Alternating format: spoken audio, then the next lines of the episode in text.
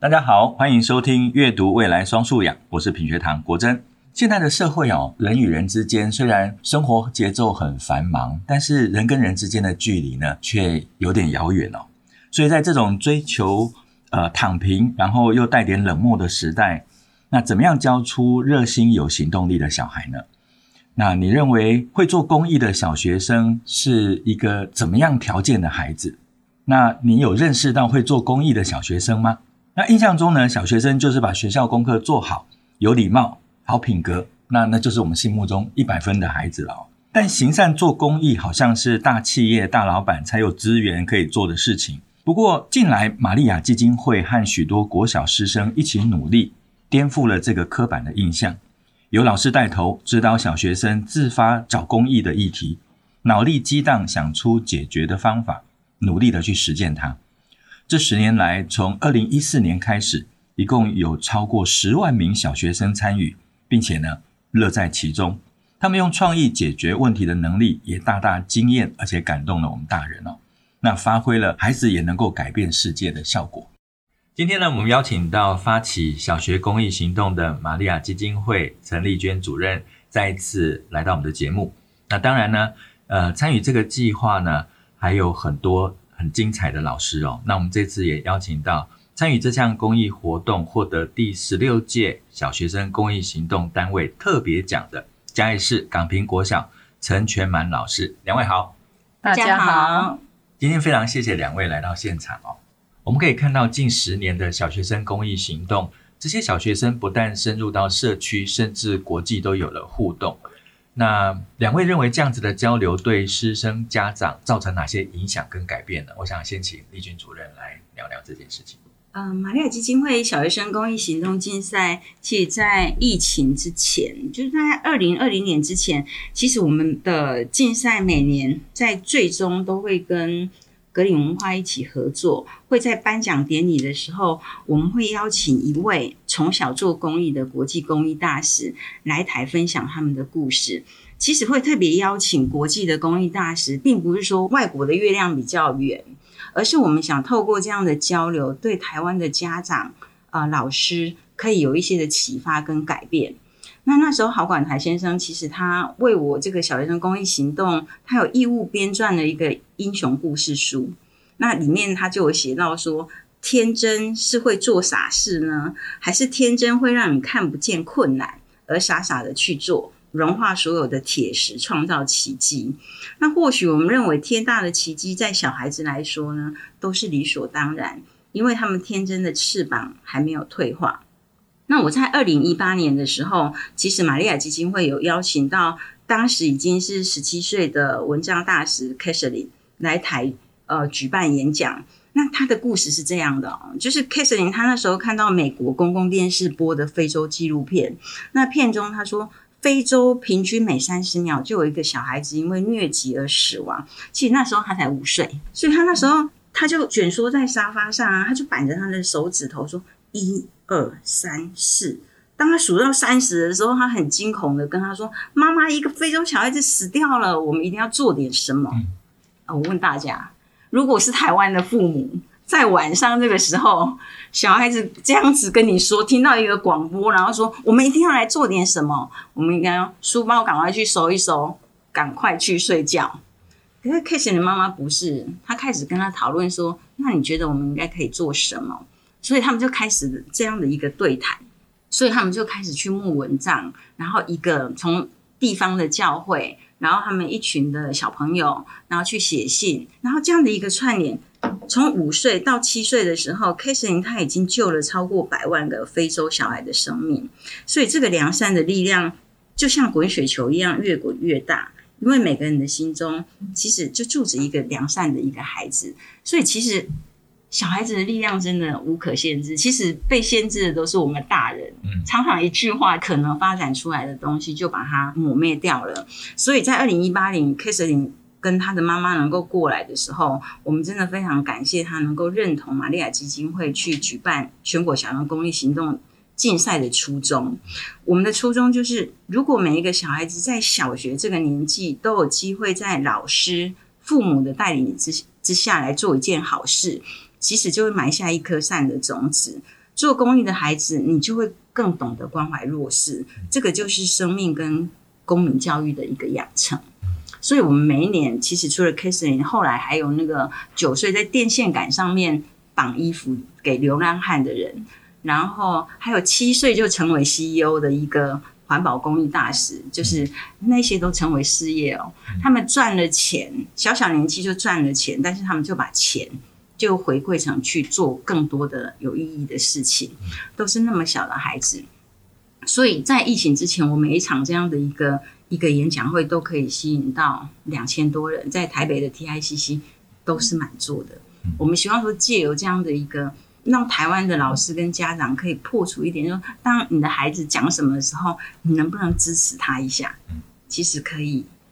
那个结果是你所想象不到的。哎，刚才主任的分享让我把这个公益活动的另外一个面向哈，突然有一种感受，就是大人其实跟小孩子之间在看待世界的方法不太一样。小孩子是很直接的，就看到目标，但大人常常看到的是限制，而这个限制就被我们解释说啊，这就是我们成熟啊，但其实是可能我们世故啊，或者是我们其实对想要身边以外的关怀就减少了很多，所以这个差异很大。那通常我们想要做公益这件事情，有的时候要忽略了，就是因为有这些问题，所以才更值得我们去做。那小孩子在这个过程里面，他就比较少这种限制的想法，他就直接我要完成目标这件事情。那我们看到的是小朋友跟大人之间在看待事物上面的差别。透过这样子的公益活动，我们也让小孩子在实践的过程里面，帮助我们了解到，在这个问题背后需要解决的根本的事情是什么。那我想今天全满老师来，我其实认识全满老师好一阵子。那也了解全满老师过去在港平国小所做的这个案子。那我想这一届全满老师在带着港平国小的孩子完成一件非常特别的案子，叫做“穿越围墙送爱到家”。那并且因为这个活动呢，获得小学生公益行动的特别奖。那我想请全满老师能够分享，这是一个什么样的提案？在这个过程里面，孩子有哪些让你印象深刻的事情？还有这个案子对你来讲的意义跟价值在哪里？穿越围墙送爱到家这个系列的活动，其实我们已经持续八年了。那最早在一百零四学年的时候，我们开始进行这项课程。但是课程最早是因为我们接纳了一位呃特教学生到我们学校来进行融合教育。呃，嘉义港坪国小跟嘉义特殊教育学校只隔了一道围墙。呃，这个在全台湾是绝无仅有。两个学校因为只隔了这个墙，所以非常容易的呃交流。但是呃，港平国小是一个目前十六岁的学校，在过去甚至呃早期都没有这样的交流。那因为他们学校有个特教生叫阿张，这个阿张孩子呢，其实是一个呃嘴巴不能说话，然后手无力书写的孩子。但是他就是有一个聪明的灵魂，然后被禁闭在他的躯壳里。呃，我接纳阿张纯粹是因为，呃，我奉行的一句话：老师不能拒绝学生，因为老师常常是学生的天花板。然后我接纳他到我的班级来上课，最早是说两节课，可是我在跟家长、跟加特的老师联，呃，加特就是加以特殊教育学校，跟他们讨论以后。我们变成了一个全天来参与我们的课程。那这个课程呢，有两个意义。穿越围墙呢，第一个意义就是学校和学校中间隔了一道具体的围墙，或者学校跟社区，或者甚至于我们教室跟教室之间都有一道墙。那这道墙要穿越，其实具体的墙很容易。但是我们在课程的发展当中，我们发现最难的就是人跟人之间的心墙，因为呃，我们的孩子在课程初期呢，常常在日记的呃反思日记里面写着说，我的爸妈以为我要去参加特教的这个融合课程，是要去帮他们拉塞拉牛啦，好把屎把尿，所以呢，他而且他们的家长都告诉孩子说，哎，看到那种流口水的孩子啊，你远一点，不要靠近，有做就好。那孩子在反思里面就会提出这些呃想法，那逐渐的我们呃在课程的进行中让他们接触，或者透过一些体验活动，我们就让孩子知道说每一个人都是独一无二的，都有他们特殊的地方。那这个课程呢，除了穿越围墙这一个概念之外，第二个部分就是呃，我们创新了融合教育的一个新模式。因为在过去的融合教育是希望把一两位特教生回归主流，所谓的主流就是我们现在以升学为主的一般的学校。那把一两位学生放到普通班，由普通班老师来教学。那这里面有两个盲点：第一个，普通班学生是否有这样的能力去跟这样的同学相处，甚至于这个特教班的呃特教的孩子到普通班，他依然是弱势。那第二个呢？呃，普通班的老师事实上平时呃呃教学或者一些行政其实非常忙碌，他已经要照顾原本的班级学生，还要特别要有这样的课程设计或者班级经营能力来面对这样的特教孩子，呃，事实上是有困难的。所以呢，我们就创新了一个模式，由特教班的两位老师跟普通班一位老师，呃，然后由三位老师协同教学。让孩子哦，比如说我们班有二十八位学生，特教班有十位学生，所以有三位老师来一起上这三十八位孩子的课程。那所有的课程都是重新设计，因为我们要符合特教的精神，就是呃，我们因材施教。所以呢，呃，这里面有一个非常好的呃事情，就是这个特教学生在这个班级里面不再是弱势，他有两位老师跟十位伙伴。那我们呢？老师通常是独立在教室里面，因为一个老师一个班。可是我现在有多的两位特教的老师的伙伴，那我在这个课程进行当中，我就有可以有伙伴一起备课，有多元的观点。所以，例如如果我是主教者，我们有两位老师去协同教学，那我们也慢慢训练我们的孩子，变成在教室里面最自然的资源，就是互为鹰架。我们常常说很多事情，我们去看待的时候，其实它是一个框架。可是我们希望把框架变成鹰架，所以在课程当中，呃，我们会让孩子去学习反思，然后最后他们会提出他们的想法或者观察，那我们再来建议。所以，我们这个课程，呃，到目前已经持续八年，然后有四届我们的孩子毕业了，然后所以慢慢有一些固定的课程。那这些固定的课程都是以人为本，那也符合一零八课纲的能力。更重要是，我们在 SDGs 里面，我们希望教育是没有界限的，我们希望去符合最优质的教育。那这个就是我们在做这个课程的一个初衷及我们慢慢转化成的一个呃目标。是我当时在看到穿越围墙送爱到家这个计划的时候，尤其我看到很多照片。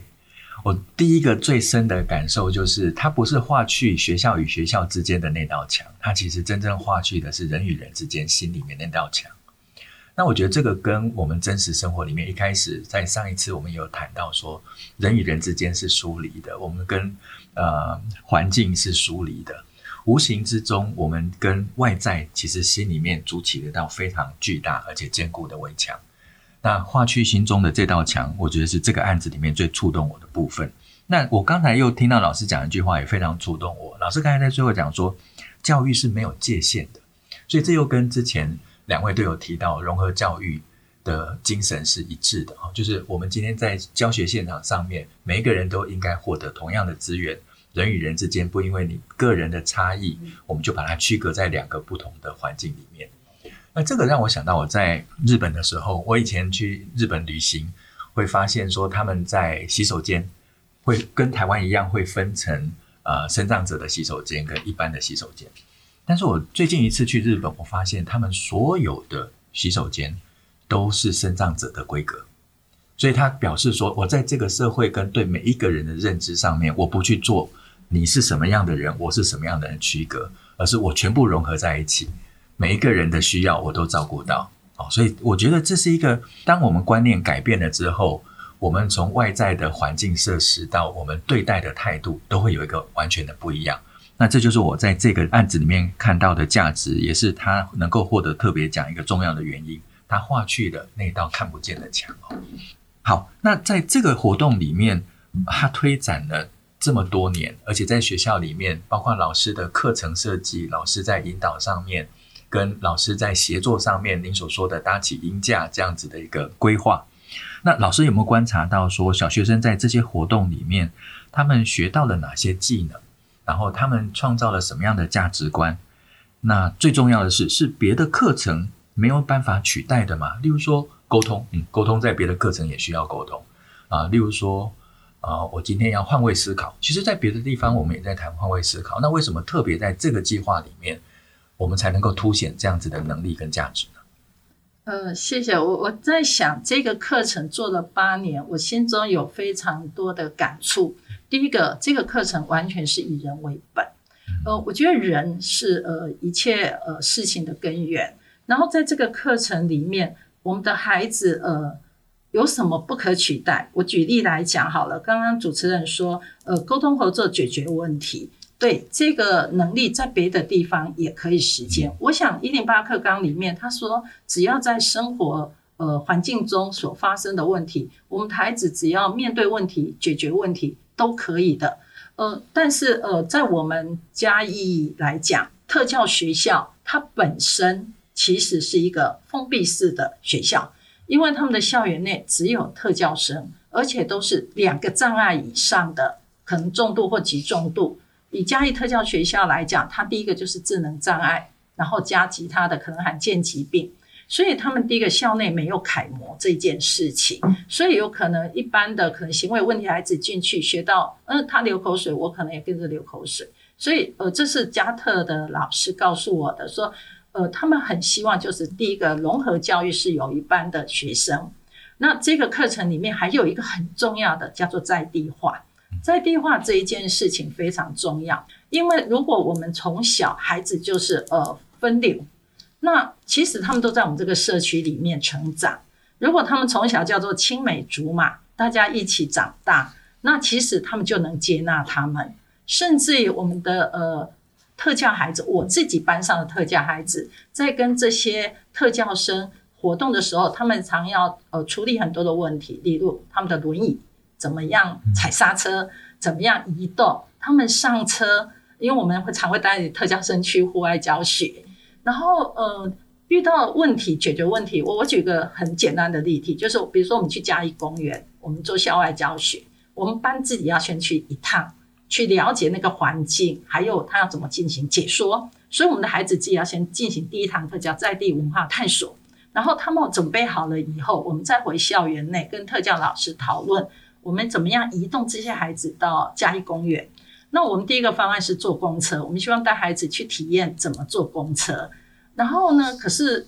轮椅族那个一般的嘉义市 BRT 的公车，它的轮椅大概只能三张，可是我们有六张轮椅，那一般车上不去。那这样的问题，我们后来解决问题就是请嘉特的校车呃协助。那我们又移动的时候怎么样过马路？这些都是很生活中实际的状况。那这样的沟通问题，呃，我想在课本上是永远学不到，课本可能是 SOP 知识，但是我们是用实际的呃情境来让他们解决。那第二个，我觉得他们有学到，包括了解决问题里面的那种沟通问题的情绪或者语言或者换位思考。当然，我们在其他的课程有。但是我想，他们最重要就是我们现在常强调一个叫 PBL 的呃课程。一开始这个课程前面大概三堂课都是老师指导，因为我们要让他们体验，要去帮他们搭桥、搭鹰架。但是三个礼拜以后，他们有一些观察体验，我们会让孩子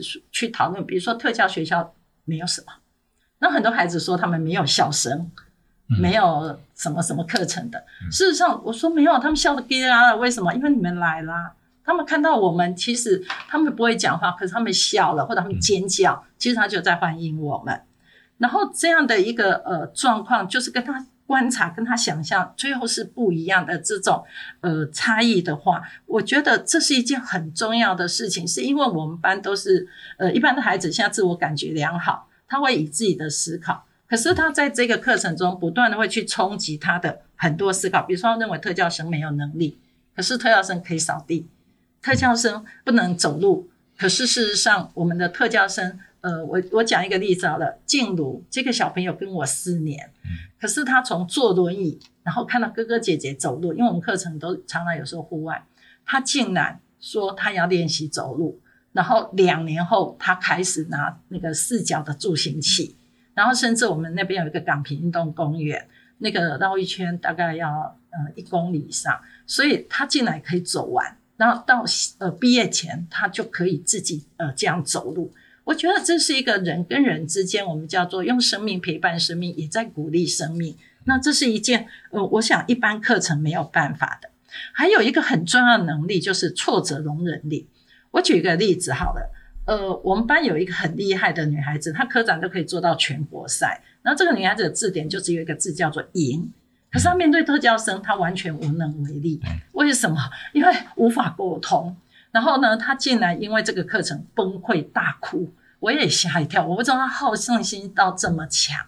那这个女孩子呢，我们就跟她不断的讨论，让她去看到问题，然后去调整。然后后来呢，我们就给她建议她，你要不要观察？她花了一个礼拜，每天我们的大下课有二十分钟，她就。过去看她的情况，后来他发现啊，这个孩子很喜欢汽车。那因为我们当时有一个课程，就是呃《国语日报》的读报活动。那我们读报活动里面需要报告，跟这个特教生读报讨论，呃报告。所以他就用这个汽车当媒介。然后因为他有科展的那个精神，他就想说汽车为什么要呃带雪链那个摩擦力的事情，他就设计了这整个实验课程。然后那个孩子。很开心，慢慢也是从轮椅到下来，让他们可以扶着走。那这样的一个课程，这个女孩子整个自信心上来，那我很恭喜她。她就是整个，我觉得这个挫折是早期让她有体验到，让她后来就说，人生不是只有赢这一件事。你你这一次没有一定输跟赢，你有时候表面上的赢，你赢了，可是真的是赢吗？那这种生活体验，我觉得在很多课程是没有办法的。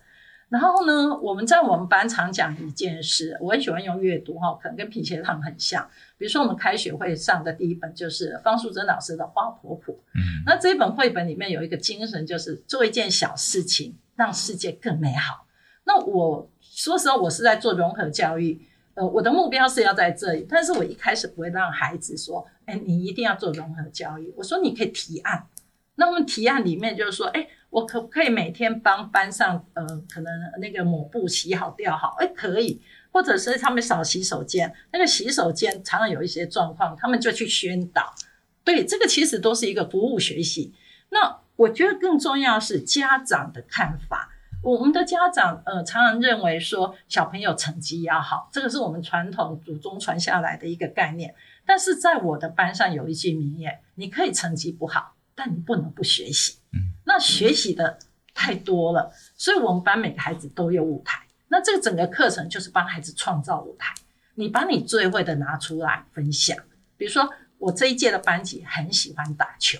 很喜欢运动。那又刚好是疫情期间，那个特教学校事实上不太赞成我们进学校。但是后来校长考虑一下，说如果你们能在户外，我们同意。所以我们这次参加比赛的内容几乎全部都是运动类。让他们叫做休闲体育，那么也刚好符合教育呃国教署那边在推适应体育。其实我觉得我们默默中就搭上了一个顺风车。那在这个课程里面，我举一个例子，打乐乐棒球这一件事情。乐乐棒球我们很正常，可是特教学生他们的乐乐棒球是打那个算呃去半圆，嗯，五分、十分、二十分就打击而已。可是我们要跑垒，那我们第一次打的时候，特教生。哪边是一垒？没有，所以小孩子知道了垒包要有数字。然后第二件事，特教生没有直线概念，所以他们后来要画线。然后呢，草地不适合轮椅推，因为会卡草。其实这些东西不是老师你讲，甚至于我们后来有一个叫呃赛事播报员，就特教生不知道换到他，说我们要有个主持人出来。那这是体育老师教我的。那这里面所有的解决问题都是孩子讨论出来。而不是说我去指导，那这样的一件反思或者去改变解决问题到实践，其实每个孩子都很有成就感。甚至在打乐乐棒球里面，我们班有一个叫做校长说笑话的校长，就是呃，因为他不读书嘛，所以我们就从笑话开始让他口说发表。然后我们这个校长很有趣，每一次这个活动他都演很大。什么叫眼很大？就是他会故意把球弄掉，或者爬行，让那些特教学生可以安全上垒。那这些有没有人教？没有。然后呢，我们就觉得好有趣啊！他也觉得他在这里面得到一个很大的成就感。我觉得最重要是我们的孩子呃，常忍受很多学业上的挫折，那这个课程里面，我觉得到最后就是孩子对自己的认知，孩子对他人的看法，他会换位思考。所以我们有一句很重要，就是我们需要是同理心，而不是同情心。那同理这一件事，不是只有在特教，事实上在生活，我们班的孩子学会去看到每一个人的内在价值，去看到他是不能还是不愿意。那我们可以去学习尊重他们。我想这些呃技能或价值观都是别的课程无法取代，因为生命就是最高的价值。嗯，刚才全满老师讲的这些啊，第一个就让我想到一句话，就是我们常常听到一句话说“以生命改变生命”。那这个课程其实我觉得在整个参与的过程里面，全班老师就是先把那道墙先拆了，让大家说其实没有那道墙。然后借着人跟人之间的互动，去感受到对方的存在，甚至在这个过程里面也感受到自己能够做得到跟不能够做到的地方。那对方同样的也透过我们的参与，让他知道他在他的世界里面并不是那么孤单的，他有一个伙伴会出现，然后他可以跟这个伙伴做很多事情。那最重要的是两边的经验跟生活加在一起。那我觉得最后的那个乐乐棒球的这件事情。太好了，因为原来就有一个规则，但是当有不同的人加进来的时候，元素改变了，那这个规则可能要重新调整。那以前的理所当然突然变成不是理所当然，所以他们就必须共同找到我们双方都能够接受，而且游戏可以继续玩下去的方法。所以这整个又是一个重新创造的过程，但是这个过程是因为我考量了对方的存在。所以我也要做适当的修正，甚至我有更大的包容性要发生。所以真的，他除了在这样子的活动设计以外，在其他的课程里面，可能没有那么样有机会让人有这种深度的参与。那我觉得这的确让孩子在学习上面有另外一个新的丰富感，在这种学习的过程，丰富的体验、丰富的思考，然后丰富的交流，这都在这样子的活动里面可以被创造出来哦。所以。在我我刚才还有另外一个老师谈到一个很重要的一段话，他说不是不能，而是不愿意。关于这一点，我觉得很重要。就孩子常常会用“我没办法”其实来置换掉他心里面“我不愿意”。那我相信这个过程一定有很多同学经历这样子一个转变。那全班老师可不可以多谈一谈，如何让孩子从“我不愿意”然后变成愿意？这个其实哈，真的用生命感动生命，影响生命，不会只有一阵子，而是一个呃持续性的。呃，我举两个例子，第一个例子就是我们班也有特教生，也有学习障碍的孩子，但是他在面对特教生的时候，他们还算是优势的学习者，所以通常我们的课程是你要先成学习者，你才会变成教学者，所以他们自己要先学。那学习的时候，他们当然困扰没有特教生那么多，但是他们要去假设，比如说我们刚讲的乐乐棒球，他们的的开始就是用非优势能力的手，就是比如说你是左撇子，你用右手；如果你是右撇子，你用左手打球，去体验那个困难点。那第二件事就是我们班特教生看到那个加特的学生，因为我们的特教通常是 ADHD，就是比较手脚都健全，大概讲话也没问题，但是可能在学习成绩。哦，或者情绪障碍方面，所以他们看到特教生不愿意放弃的时候，他们自己就会有一句话说：“连他们都不放弃，我怎么可以放弃呢？”所以有影响到我们班很多低成就的孩子，哦，包括他们自己对自己的认知，就是说我好手好脚，为什么我不能做？所以呢，他们就开始会改变，这是一件很重要的事情。然后还有一个哈。就是从不愿意到愿意，是因为这个课程是一个，我们说我们是在正式课程里面用两节综合课在上，那这个课程是应该算呃我我的我们班的特色课程，那在我们学校的课表上叫做非正式课程，因为不是国语数学那些。那我在我们呃正向管教办法里面有一件事，就是如果孩子有一些他学习的态度或什么的。在非正式课程，我是可以不让他参加的，但是我一定要让他参加。可是我要有我的原则，所以我把这个课程结合我的班级经营。然后你如果课程没有写完，你这一次融合教育你是不能去的。那因为我们班很喜欢这个课程，所以我们班呃那个作业的完成度啊，还有那个呃呃，他我们常说欠债，就是欠的老师的功课，包括科任或者他的态度，他们都在改变。所以有点是，我们应该说前面是半自动到全自动，包括最后一个最重要的是，我们有前面有提过，就是学生的成绩。呃，我要做这些加值的功课，一定要家长同意。那家长同意要看什么？孩子的成绩。所以我们在呃，我的国语或数学，我有自主学习，可能透过数位平台，可能透过一些学习单，希望他们回去自己完成自己呃能力所及的学习。这些都是因为这个课程带来的，我们叫做涟漪效应也好，或者是它的副作用。对，然后我最后还有一个我很想跟大家分享，就是我们有几届的毕业生，那这些毕业生到国中、高中、大学以后怎么样？呃，我要跟大家报告，那个涟漪效应真的很远。我举个例子好了，呃，我有一届的学生去国一新进班级，就发现他们班有同学被应该算还没霸凌，算欺负。然后他们观察了一个礼拜以后，发现就是呃有别的同学会去欺负这个特教生，国中的国一新生的特教生。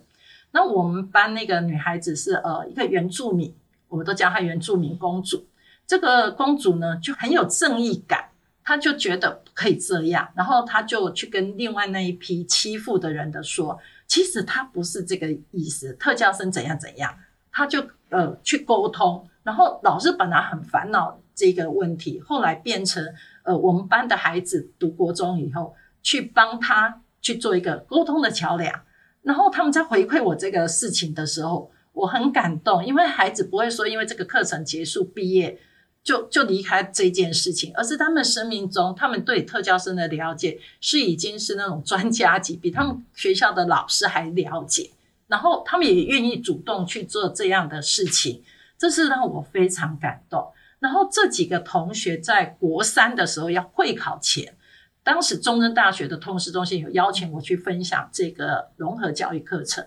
呃，我其实我那时候想说我去讲，可能就是这样，我就问一下他们国三的，在傍晚问说有没有同学愿意来分享，然后就有三位同学。呃，在那个十二月底，因为五月就要会考，可是他们愿意花时间做简报，然后去分享。我觉得这件事情在他们的生命中，他们认为是重要的，所以他们愿意回来。然后其中包括那一位嗯，管苏伟扎伊娜，对，所以我会觉得用生命影响生命。然后就像德德瑞莎修女说，我们在别人身上看见自己的责任，我在孩子身上也看见我自己责任。那这个课程不是只有影响孩子。也提升了我很多的自我认知，或者呃，我才有机会得奖，或者才有机会今天来接受访问吧。我觉得这个对于生命来讲，我觉得是很重要的一件事情。嗯，我觉得今天全满老师的分享哦，有机会让我们重新去思考教育的面貌哦。就我们过去认为说，孩子你就把功课做完，你就乖乖的按部就班的学习，你就完成了教育。但看起来不是，因为过去那样子的单纯的对于教育的看法，对于学习的看法，其实反而影响了孩子。就如老师刚才所说的，他的长期的涟漪效应就是孩子就封闭了。我只要做好我分内的事情，我好像就完成了大人的托付。然后我只要完成大人交代的事情，我就完成了功课这样子的概念。可是看样子在这个计划里面，他并不是这么思考教育的。同时，他也不是把学习放在。教室里面才叫学习，其实更大的教室就是外面的世界，才是一个更大的教室哦。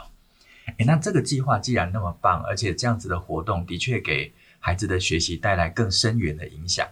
那最新一届的小学生公益行动征选就即将开始哦。那我想这个部分就请呃丽娟主任能够介绍一下小学生跟小学生的老师要怎么样来参加这个活动。好，最新一届就是我们第十七届的小学生公益行动甄选即将开始。那我们的参加对象是全国的小学生，一到六年级不限人数都可以组队参加，就是欢迎老师。刚刚这样听起来，大家就知道这些的公益行动都是老师跟学生们在课堂上面所执行的公益行动案例，都不是特别为了比赛而再去另外说我去做一个什么样的行动。我们就是小学公益行动竞赛就是一个平台，很希望把这么动人的一些故事，把这个平台上面。分享给大家。那九月开始到明年的三月截止增建，详细的办法欢迎就是听众上网搜寻玛利亚基金会或者是小学生公益行动，就有详细的活动办法。很期待大家各式各样的一个公益行动都可以来报名。是，谢谢主任的说明哦。那今天的时间也差不多到了尾声哦。我觉得在今天的呃访谈过程里面，呃，全班老师有一句话。我想留在最后再一次提醒大家，我觉得这句话是我今天的一个重要的收获。他说：“做一件让生命更好的小事。”我们常常想说我要去改变生命，改变什么？改变什么？但有的时候我们忽略了，虽然有远大的目标很好，可是所有巨大的改变都是从一个小小的改变开始的。所以能够参加这个计划很好。但就算不能够参加这个计划，如果我们能够在身边多问候一声你身边的朋友，多关心你身边的同学，甚至你只是捡起你桌子旁边的一张纸屑，它都是一件小小可以让生命更好的事情。那你可以想想看，如果全世界的每一个人都这样子做的话，那我们会创造一个怎么样美好的世界哦？那今天非常非常谢谢两位来节目带来这么多动人的故事。大家记得，如果有兴趣的话，记得去报名这个小学生公益行动的活动哈。好，那谢谢两位，谢谢，谢谢，谢谢。谢谢。